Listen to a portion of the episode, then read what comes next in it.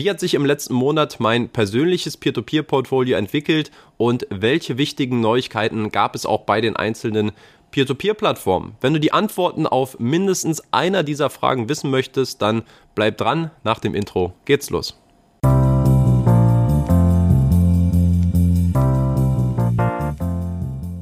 Und damit herzlich willkommen zu einem neuen Video auf dem YouTube-Kanal von Rethink Peer-to-Peer-Kredite.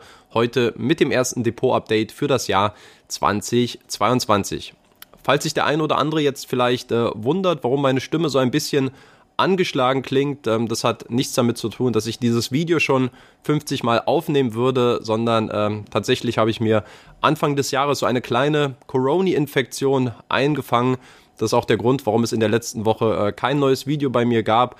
Ähm, ja, mittlerweile ist aber alles gut ähm, abgeklungen. Das sind jetzt nur noch die letzten äh, Nachwehen, die man immer auch noch so ein bisschen in der Stimme hören kann. Ähm, aber ja, soweit alles gut. Macht euch bitte keine Sorgen. Ähm, wir fangen direkt an und schauen uns mein Peer-to-Peer-Portfolio an und was sich hier im Vormonat getan hat. Ähm, wir können der Grafik entnehmen, dass äh, 195 Euro an Zinseinnahmen hängen geblieben sind. Ähm, zum Jahresabschluss gab es Bestwerte sowohl bei Bondora Go Grow mit knapp äh, 60 Euro und bei Peerberry mit knapp äh, 35 Euro. Was die Performance angeht, ähm, möchte ich mal den Blick auf Mintos lenken. Über die haben wir ja ähm, schon längere Zeit nicht mehr gesprochen auf diesem Kanal. Ähm, hier die Rendite bei 11,24 Prozent. Das ist, ähm, wenn man bedenkt, dass ich äh, mein Investment hier seit knapp zwei Jahren auslaufen lasse, ähm, durchaus beachtlich, aber man muss natürlich berücksichtigen, ähm, dass hier mehr als 1000 Euro immer noch äh, sich im Rückgewinnungsprozess äh, befinden. Und ich gehe jetzt mal davon aus, dass äh, wenn nicht alles, zumindest ein größerer Teilbetrag, ich gehe jetzt hier von 70 bis 80 Prozent aus, ähm, auf jeden Fall in der Zukunft abgeschrieben werden wird. Und insofern würde sich die Rendite dann wieder in einem, ja, wahrscheinlich hohen einstelligen Bereich wiederfinden, so um die 8% wahrscheinlich. Von daher muss man das immer auch mit ein bisschen, ähm, ja, mit, mit ein bisschen mehr Realismus auch betrachten. Und insofern für mich der echte Spitzenreiter in meinem Peer-to-Peer-Portfolio ähm, ist Wire Invest mit 11,01 Prozent. Ähm, die aktuelle Rendite entspricht tatsächlich auch meinem persönlichen Bestwert bei Wire Invest nach äh, nunmehr knapp drei Jahren, wo ich wieder aktiv auf der Plattform investiere.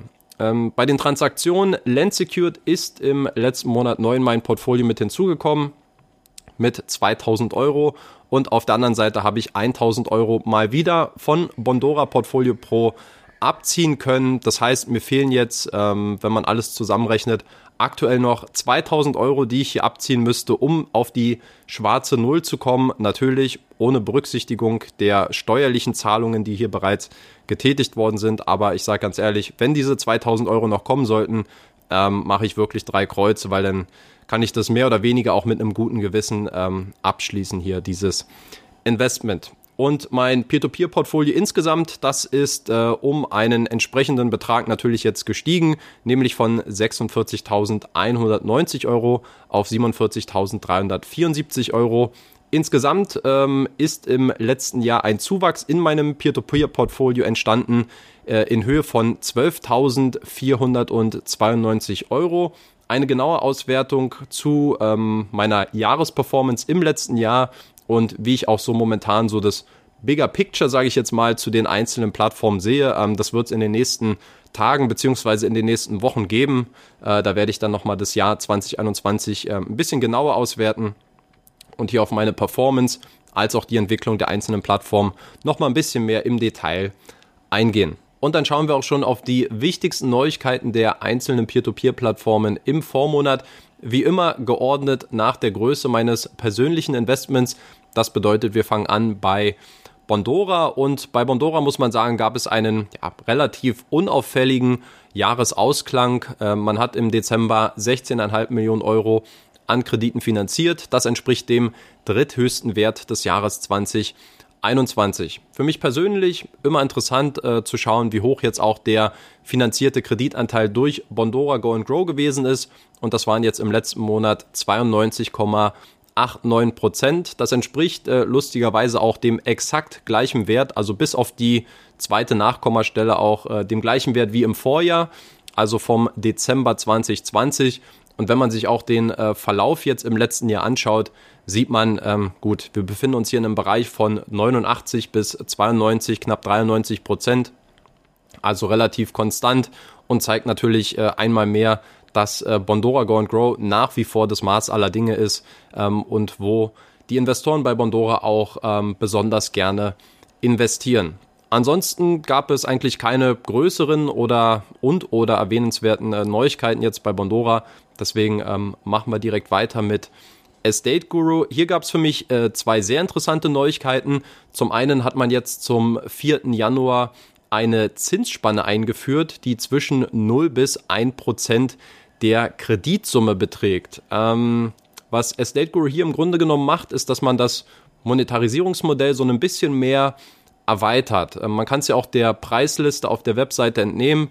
Ähm, Estate Guru finanziert sich primär natürlich durch eine Vermittlungsgebühr, die zwischen 2,5 und 4 Prozent äh, der Kreditsumme betragen kann und zusätzlich noch eine Verwaltungsgebühr, Verwaltungsgebühr äh, die bis zu 2 Prozent jährlich betragen kann. Ähm, und jetzt gibt es quasi noch zusätzlich eine Zinsspanne, die Estate Guru eingeführt hat. Das Ganze funktioniert so, dass ähm, von der Rückzahlung des Kredits äh, dieser Betrag entsprechend von Estate Guru einbehalten wird. Also der wird dann quasi direkt von den Kreditnehmern abgezogen. Ähm, für uns als Investoren ändert sich insofern jetzt erstmal nichts, als dass die, äh, der Zinssatz, den wir auch im Primärmarkt angezeigt bekommen, als dass dieser, äh, diese Zinsspanne bereits berücksichtigt. Das heißt, wenn wir hier einen Kredit mit 10% sehen, dann sollte der im Idealfall auch zu einer 10%igen ähm, Verzinsung unseres eingesetzten Kapitals führen.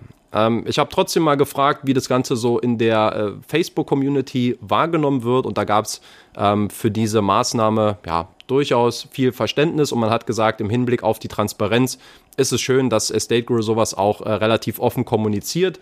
Man hätte natürlich auch einfach nur den Zinssatz im Primärmarkt neu anpassen können und man hätte sich vielleicht gewundert, warum ist der Zinssatz jetzt, ist der Zinssatz ein bisschen geschrumpft, ist er niedriger geworden jetzt bei Estate Guru und so kommuniziert man eben transparent, dass Estate Guru jetzt eben auch einen kleinen Anteil von den Rückzahlungen für sich selbst einbehalten möchte. Und die zweite Neuigkeit bei Estate Guru, die betrifft die Einführung der Auto Invest Anlagestrategien. Hier sieht es jetzt so aus, dass wir insgesamt drei unterschiedliche Möglichkeiten haben, wie wir unser Geld auf der Plattform automatisiert investieren können.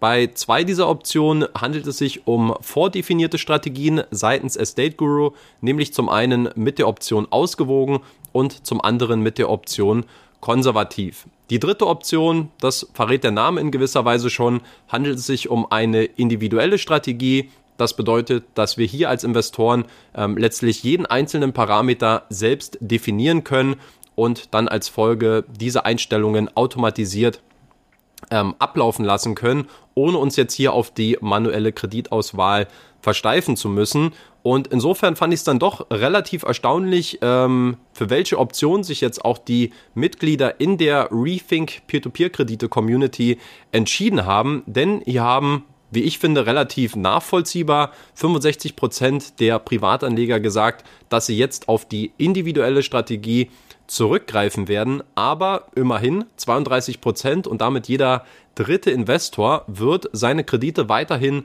manuell auswählen. Ähm, ich muss zugeben, ich war persönlich auch jemand, der relativ häufig immer auch manuell investiert hat, weil ich den Eindruck hatte, so richtig greift mein, mein Autoinvest nicht alle Kredite ab.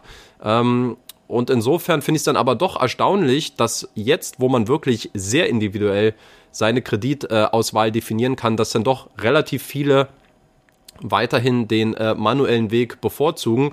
Schreibt äh, gerne mal in die Kommentare, wie das äh, bei euch persönlich ist, sofern ihr Investoren bei Estate Guru seid, ähm, wie ihr jetzt die neuen Anlagestrategien gegebenenfalls nutzen werdet oder auch nicht. Aber ähm, ganz klar, die wichtigste Neuerung jetzt auch im Rahmen dieser Auto-Invest-Anlagestrategien ähm, ist natürlich gewesen, dass der Mindestanlagebetrag pro Kredit jetzt endlich auf 50 Euro angepasst bzw. reduziert worden ist, ähm, unabhängig auch von der gewählten Strategie. Also auf jeden Fall eine schöne Entwicklung, auf die wir viele Jahre lang äh, gewartet haben und jetzt ähm, ist es endlich soweit und äh, ich denke, das ist ein, ein schöner Schritt und ein äh, guter Start auf jeden Fall ins neue Jahr gewesen bei Estate Guru. Und dann machen wir weiter mit Vino, wo im Vormonat insgesamt 16,7 Millionen Euro an Krediten über den Ladentisch gegangen sind, was somit dem zweithöchsten Wert des Jahres 2021 entsprochen hat. Für mich persönlich die wichtigste Neuigkeit im Zusammenhang mit Vino, die ergab sich eigentlich im Rahmen äh, von einer kleinen QA-Session, die ich in der Facebook-Community mal mit der Twino-Chefin Anastasia Olenika gestartet habe. Und für mich ganz interessant, ähm, ich habe sie mal gefragt, wie jetzt so der Status ist bezüglich der IBF-Lizenzierung in Lettland und ob man diese Übergangsphase eigentlich auch wie geplant jetzt im März 2022 spätestens ähm, abschließen wird. Und tatsächlich ganz interessant, ähm, sie hat das Thema Steuern angesprochen. Ja, und dass es hier wohl aktuell noch Diskussionen mit der Finanzaufsichtsbehörde in Lettland gibt, der Financial Capital and Market Commission. Ähm, und zwar geht es darum, ob in Zukunft Quellensteuer auf Zinserträge ähm, einbehalten werden. Ja, das ist so ein bisschen dieses kleine Damoklesschwert, was äh, ja auch schon mit, mit Mintos so ein bisschen ähm, über uns Privatanlegern geschwebt hat. Und sie hat nochmal bestätigt, ähm, es gibt da jetzt momentan Diskussionen, ob es eingeführt werden soll oder nicht. Ähm, ich persönlich konnte das auch so ein bisschen den Zeilen entnehmen, wie sie es geschrieben hat, ähm, dass es natürlich nicht im Interesse äh, der Plattform sein wird, weil es natürlich sicherlich nicht sehr wohlwollend von vielen Privatanlegern aufgenommen wird. Ähm, wir haben eine Situation, wo die Zinssätze besonders bei den etablierteren Plattformen zuletzt ein gutes Stück zurückgegangen sind.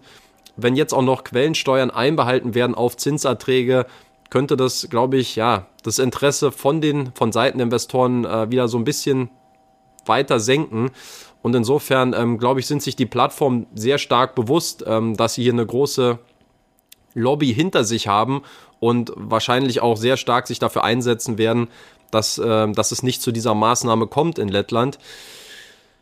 Wie es äh, letztlich ausgehen wird, ähm, bleibt abzuwarten. Ich denke, dass die Plattformen hier ihr Maximalstes tun werden. Ähm, in unserem Interesse, dass wir hier nicht davon betroffen sein werden, aber ähm, das Thema ist nach wie vor offen. Und das war dann, um jetzt den Bogen wieder äh, zu spannen, auch einer der Diskussionspunkte, ähm, warum man eben noch von diesem vollständigen Erhalt der Lizenz bis, äh, bis Ende des ersten Quartals noch äh, entfernt sein wird, weil man eben hier auch noch in, in vielen Gesprächen und Diskussionen steht, wie es letztlich auch auf der Plattform ähm, gegebenenfalls umgesetzt wird oder nicht. Dann sind wir bei Wire Invest. Ähm, hier gibt es eigentlich eine große Neuigkeit, nämlich, ähm, dass die Plattform es dann doch noch geschafft hat, kurz vor Weihnachten den ähm, Geschäftsbericht von der Wire SMS Gruppe zu veröffentlichen, also von dem Mutterkonzern von der Peer-to-Peer-Plattform.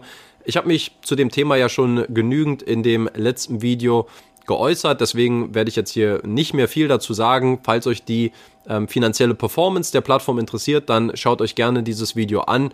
Aber ansonsten gibt es jetzt für diesen Monat erstmal kein größeres Update äh, in Bezug auf Wire Invest. Stattdessen können wir jetzt ein bisschen ausführlicher über Peerberry sprechen, weil sich hier aus meiner Sicht schon einige interessante Neuigkeiten in der letzten Zeit ergeben haben. Fangen wir erstmal damit an, dass im letzten Monat knapp 74 Millionen Euro an Krediten auf der Plattform finanziert worden sind, was, und da wiederhole ich mich jetzt wahrscheinlich jeden Monat aufs Neue, einem neuen historischen Bestwert ähm, auf der Plattform entspricht. Tatsächlich ist es jetzt so, dass Peerberry zum 17. Mal in Folge ein steigendes Kreditvolumen pro Monat erzielt hat. Eine unfassbare Serie. Ähm, und sollte es jetzt keinen äh, massiven Einbruch im Januar geben, ähm, dann sollte die Marke von einer Milliarde Euro auch safe in diesem Monat noch fallen. Ähm, eine interessante Neuigkeit, es gibt einen neuen Kreditgeber äh, mal wieder auf Peerberry. Gab jetzt, glaube ich, längere Zeit ähm, in diesem Bereich keine Bewegung. Ähm, es handelt sich hierbei um Litelectra, ähm, ein Unternehmen, welches in Litauen einen Windpark besitzt und jetzt in diesem, Bereich, äh, in diesem Jahr den Bereich der erneuerbaren Energien massiv ausbauen möchte und dafür ähm, entsprechende äh, finanzielle Unterstützung von den Peerberry-Investoren ähm, sucht. Die Konditionen sehen so aus, insgesamt ähm, werden die Kredite dort auf der Plattform mit 10% verzinst bei einer Laufzeit von sechs Monaten. Das Ganze findet unter dem Deckmantel der ähm, GoFingo-Gruppe statt. Ähm, es gibt sowohl eine Rückkaufgarantie in diesem Bereich oder für Kredite von Lead Electra als auch eine Konzerngarantie von der Ähm, Gofingo-Gruppe hat ja in der Vergangenheit soweit ähm, immer auch gut geklappt. Ähm, und dann gibt es noch eine Neuigkeit, ähm, die steht so ein bisschen, es sind eigentlich so zwei Themen, die ein bisschen mit im, im Zusammenhang stehen. Zum, einmal, äh, zum einen das Thema Cash Drag, äh, zum anderen auch so ein bisschen der ähm, Austausch mit Rita, den sicherlich auch viele äh, oder eine Frau, die sicherlich auch sehr viele Peerberry-Investoren kennen werden und eine Frau, die äh, aus meiner Sicht sehr viel äh, Profil besitzt. Ähm, ich habe mich jetzt in diesem, äh, in den letzten Wochen sehr viel mit ihr ausgetauscht und äh, ein paar Dinge davon möchte ich jetzt auch in diesem Video mal ähm, teilen. Fangen wir vielleicht mal mit der ähm, Cash Drag Problematik an es ist natürlich so, dass äh, man sieht es an den Zahlen, dass Peerberry momentan sehr, sehr stark wächst, äh, dass die Nachfrage extrem hoch ist und momentan circa zweieinhalb bis drei Millionen Euro an Krediten jeden Tag auf der Plattform landen, allein um diese Nachfrage äh, der Investoren abzudecken. Aber natürlich, es gab in der jüngeren Vergangenheit äh, bereits Anpassungen, was die Zinssätze angeht. Ähm, das ist natürlich auch so eine Maßnahme, um, ich sage jetzt mal, auf der einen Seite profitabler zu wirtschaften für die Kreditgeber. Ähm, auf der anderen Seite, wie gesagt, die Nachfrage ist ungebrochen. Das heißt, man kann es sich erlauben und mittlerweile ähm, kommt man in so einen Bereich, wo ja natürlich so ein Cash-Drag sich irgendwo nicht mehr auch vermeiden lässt. Ähm, wir haben einen, einen Januar, äh, der historisch betrachtet immer auch einer der schlechteren Monate ist im Jahr, was die, was die Neukreditvergabe angeht. Wir haben jetzt die, ähm, die Situation in Kasachstan gehabt, äh, die natürlich sich auch noch so ein bisschen negativ hier ähm, mit, mit, mit reinspielt. Wir haben eine starke Nachfrage der Investoren und insofern ist es auch bei mir ähm, passiert, dass jetzt natürlich sich ein entsprechender Cash-Drag in den letzten Wochen aufgebaut hat, zumal ich persönlich auch relativ klar bin, was meine Strategie angeht. Ähm, ich möchte äh, in kurzfristige Konsumkredite investieren mit einer Laufzeit von bis zu maximal 90 Tagen und der Zinssatz soll mindestens 10% betragen. Und da wird die Luft jetzt in diesen Zeiten schon sehr, sehr dünn und sehr, sehr eng für mich. Und das ist für mich auch, ähm, und jetzt kommen wir dann zu Rita, was äh, aus meiner Sicht Peerberry so ein bisschen in der aktuellen Zeit von Wire Invest unterscheidet und wo ich sage, da ist meine äh, meine Präferenz äh, dann doch stärker Richtung Peerberry im Hinblick auf die Kommunikation. Ich hatte es bei Wireinvest ja in dem Video zum Geschäftsbericht angekreidet, dass mir die Kommunikation häufig zu langsam ist, ähm, dass die Moderation aus meiner Sicht in der Telegram-Gruppe ungenügend ist, dass man deutlich proaktiver eigentlich auf diese ähm, auf, auf mögliche Bedenken oder einfach nur auf Fragen der Investoren eingehen könnte und äh, auch die Qualität der Antworten für mich nicht immer wirklich zufriedenstellend ist äh, bei Wire Invest. Und für mich war das Paradebeispiel ähm, Rita eigentlich. Und ich habe auch in der Kommunikation mit Wire Invest gesagt, schaut euch mal an, wie, wie so eine Rita von Peerberry, wie die wirklich auf allen Kanälen unterwegs ist. Äh, und ich begreife sie ja mehr oder weniger als One-Man- oder als One-Woman-Show. Ähm, die Frau ist aktiv in Telegram, antwortet auf wirklich alles, äh, in persönlichen Gesprächen bei Facebook, im Support. Also für mich ist das ein Paradebeispiel dafür, wie man sich wirklich sehr proaktiv um seine ähm, Community bemüht. Und ich glaube, dass äh, mit den circa 50.000 Investoren, die ähm, die, Peer, äh, die Peerberry momentan besitzt, dass äh, die Anzahl der Investoren ja schon ungefähr doppelt so groß ist wie bei Wire Invest. Und ich deshalb nicht ganz nachvollziehen kann, warum Wire Invest manchmal so langsam und manchmal so ein bisschen inkompetent wirkt, wenn es um die Außenkommunikation geht. Ähm, und genau in dem Moment, wo ich diese Diskussion mit Wire West habe und dann am Morgens äh, sehe, hm, Cash-Track-Situation jetzt bei Peerberry, es hat jetzt so langsam so ein Niveau. Ich will mich einfach mal bei, Peer, äh, bei, bei Rita erkundigen, wie ist jetzt momentan die Situation? Ja, ähm, wie ist jetzt das, die, das, die Angebots-Nachfrage-Situation? Wie ist das Verhältnis? Was sind die Gründe? Ist Besserung in Sicht? Ähm, wie wird sich das jetzt äh, perspektivisch entwickeln? Und ich schreibe mit Rita, muss ich dazu sagen, bevorzugt über Facebook. Und ich logge mich bei Facebook ein. Und das erste, was ich finde, ist eine Nachricht von Rita, die schreibt: Hi Danny, mir ist aufgefallen, Cash-Track-Situation hat bei dir ein bisschen zugenommen. Ähm, du hast folgende Kreditgeber in deinem Autoinvest ähm, ausgewählt. Ähm, mit, durch die neue Anpassung mit den Zinssätzen entfällt dieser Kreditgeber, dieser Kreditgeber, dieser Kreditgeber hat nur Kredite über 90 Tage. So ist momentan die Situation. Ähm, ich würde Folgendes empfehlen. Vielleicht Zinssatz auf 9% anpassen oder mal manuell investieren. Und genauso stelle ich mir das eigentlich vor. Also mir ist natürlich bewusst, dass ich vielleicht als, als äh, sag ich mal, als Schnittstelle jetzt zwischen Privatanlegern und Plattformen, dass ich hier als Finanzblogger eine gewisse Sonderrolle einnehme. Aber das äh, ändert aus meiner Sicht nichts äh, daran, dass ich genau diese Wertschätzung oder dieses, dieses proaktive ähm, auf gewisse Personen zugehen und einfach sagen, hey, wir haben hier eine gewisse Situation, vielleicht mal ein paar Anpassungen vornehmen. Also ich habe, ja, ich hoffe, ich konnte es jetzt ungefähr klar machen, worauf ich hinaus äh, wollte. Für mich zeigt das einfach, dass äh, Rita sich in ihrer Rolle deutlich mehr um die Investoren kümmert. Natürlich, klar, mir ist bewusst, dass sie das nicht für 30, 40.000 Investoren machen kann, dass ich da vielleicht einen gewissen Sonderstatus genieße.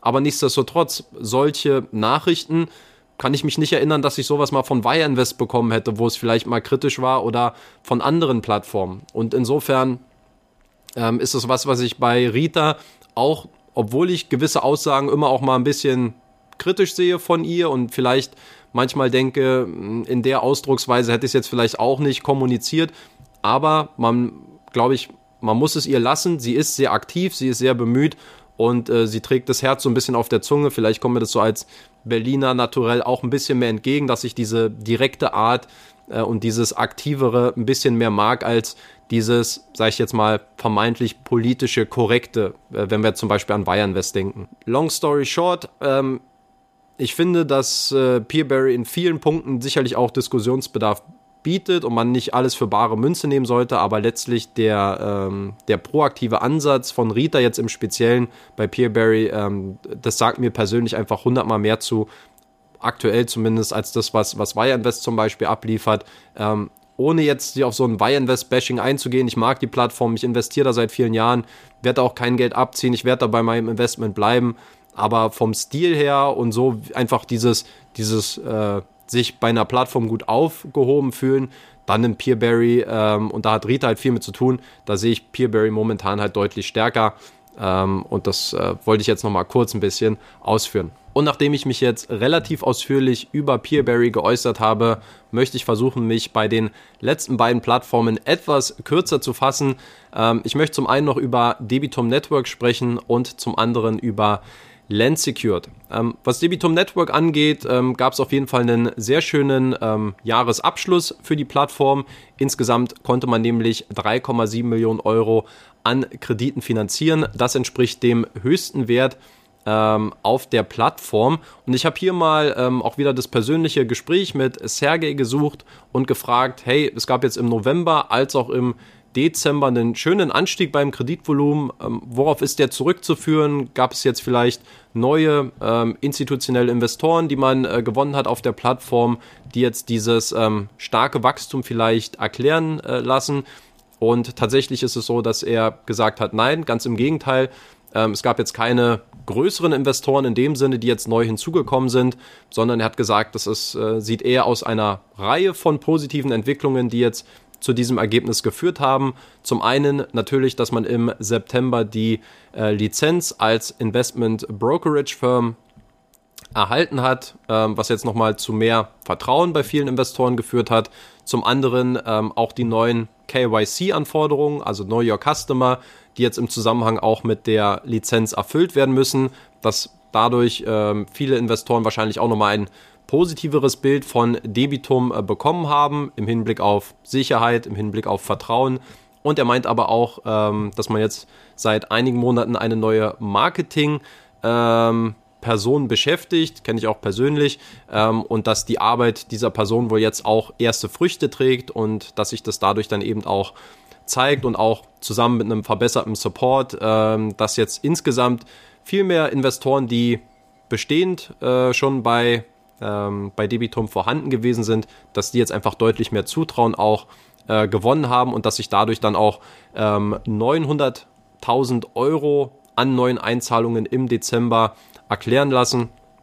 Und insofern ähm, kann man nur sagen, Glückwunsch an Debitum, schöner Jahresausklang. Insgesamt jetzt das ausstehende Kreditportfolio bei über 8 Millionen Euro zum Jahresende. Das heißt, der, das Ziel der Profitabilität, ähm, was ich ja auch schon mal thematisiert hatte, Anfang des letzten Jahres, ähm, wo man ungefähr 10 bis 12 Millionen Euro benötigen würde, um profitabel zu wirtschaften, basierend auf dem aktuellen Geschäftsmodell, dass man dieses Ziel jetzt ähm, bei dem jüngsten Wachstum wahrscheinlich, wenn es so weitergeht, im Verlauf des ersten Halbjahres 2022 erreichen wird. Aber ja, grundsätzlich schöne Entwicklung auch bei Debitum. Und abschließend auch noch ein paar Worte zu Land Secured, eine Plattform, die jetzt neu in mein Peer-to-Peer-Portfolio im Dezember hinzugenommen worden ist. Hier ähm, muss ich eigentlich erstmal zu den Beweggründen relativ wenig sagen. Da verweise ich gerne auf ähm, das Video, was ich dazu aufgenommen habe, wo ich den ganzen Business Case von Land Secured mal vorgestellt habe. Ähm, wer sich die 20 Minuten nicht geben möchte, ähm, es gibt alternativ auch einen Erfahrungsbericht auf meinem Blog ähm, und dort könnt ihr euch das Ganze dann auch nochmal durchlesen. Ähm, was die Updates bei Land Secured angeht, so möchte ich auf ein Video von ähm, CEO Nikita Gonzas verweisen, der äh, jüngst in einem Video die Pläne für das erste Quartal 2022 vorgestellt hat. Und dazu gehört unter anderem auch ein Update des Autoinvest mit einer Anpassung des Mindestanlagebetrags auf 50 Euro. Das ist in der Zwischenzeit auch schon geschehen. Ein kleiner Wermutstropfen ist hierbei, dass ähm, man jetzt keine weiteren Einstellungen mehr bei dieser Auto-Invest-Option vornehmen kann. Das heißt, wer automatisiert ab 50 Euro investieren möchte, der kann es ab jetzt machen auf Lens Secured. Allerdings kann jetzt in diesem Bereich nicht weiter gefiltert werden, ähm, was zum Beispiel den Loan-to-Value angeht, was die Kreditlaufzeit angeht oder den Zinssatz. Aus meiner Sicht Klar, jetzt könnte man sagen, okay, ist vielleicht so ein bisschen so ein faules Ei oder so ein, vielleicht so ein halber Kompromiss. Für mich ähm, absolut nachvollziehbar. Ähm, ich denke, dass es nach und nach jetzt auch kommen wird, diese Entwicklung, dass man ähm, sein Autoinvest weiter anpassen äh, kann, auch mit den 50 Euro. Aber ich denke, es ist halt immer noch eine sehr junge Plattform ähm, und man will jetzt einfach nicht zu viele Investoren anziehen, die jetzt vielleicht ihren Autoinvest so einstellen, dass letztlich kein Geld investiert wird ähm, weil einfach die, die Parameter zu eng gewählt werden, weil man sagt, nur ab 11 oder 12 Prozent, Loan to Value nur äh, 40, 50 Prozent. Ähm, viele Kredite wird es dann vielleicht in dem Bereich nicht geben, deswegen ähm, denke ich mal, ist es ein kluger Move von, von Land Secured, erstmal jetzt diese Anpassung vorzunehmen, zu schauen, wie sich das Ganze jetzt entwickelt. Ähm, und weitere Anpassungen, denke ich mal, sind dann im Verlauf des Jahres auch nicht ausgeschlossen. Ansonsten ähm, weitere Pläne jetzt für das erste Quartal. Man möchte zum Beispiel ähm, es seinen Investoren ermöglichen, in Zukunft mit äh, Stablecoins äh, einzuzahlen und es soll auch ein neuer Bezahlanbieter ähm, auf der Plattform äh, folgen, ähm, wodurch die Überweisung dann nur noch maximal 10 Minuten äh, dauern soll, bis es dann auf dem Konto ist. Auch ich persönlich kann sagen, äh, über Lemonway ähm, hat es dann doch ganz schön lang gedauert. Also bei mir war es, glaube ich, ich glaube, eine knappe Woche, bis das Geld angekommen ist auf dem Konto. Also war schon extrem lang. Deswegen finde ich es gut, dass man sich hier um eine Alternative bemüht. Und es soll jetzt auch im ersten Quartal ein Equity Funding geben, aber auch dazu dann sicherlich mehr mit den weiteren Depot-Updates. Und ansonsten gab es auch noch ein paar interessante Äußerungen ähm, in diesem Video, was so ein bisschen auf die offene Fragerunde dann am Ende zurückzuführen ist. Und zwar hat er gesagt, dass er ähm, einschätzt, dass die erwartete Ausfallquote auf der Plattform bei zwischen 5 bis 7 Prozent liegen wird, wobei die Rückgewinnungsquote dank dem niedrigen äh, Loan-to-Value bei 100 Prozent liegen soll. Die 11% Zinsen, auch sehr interessant. Ähm, es gab so ein bisschen die Vermutung, ist der Zinssatz jetzt vielleicht gesunken in der letzten Zeit? Und er meinte, nee, nee, ähm, 11% Zinsen sind ähm, nach wie vor so das, das Maß aller Dinge und man versucht sich auch daran zu orientieren, weil Nikita gesagt hat, ähm, er sieht diese 11% Zinsen als äh, Sweet Spot, sowohl ähm, für die Investoren als auch als Zinssatz für die Pharma und daran wird man sich jetzt bis auf weiteres auch orientieren. Und auch das Thema ähm, Quellensteuern ist ebenfalls angesprochen worden. Ähm, hier ist eine Einbehaltung ähm, von Quellensteuern bis auf weiteres nicht geplant.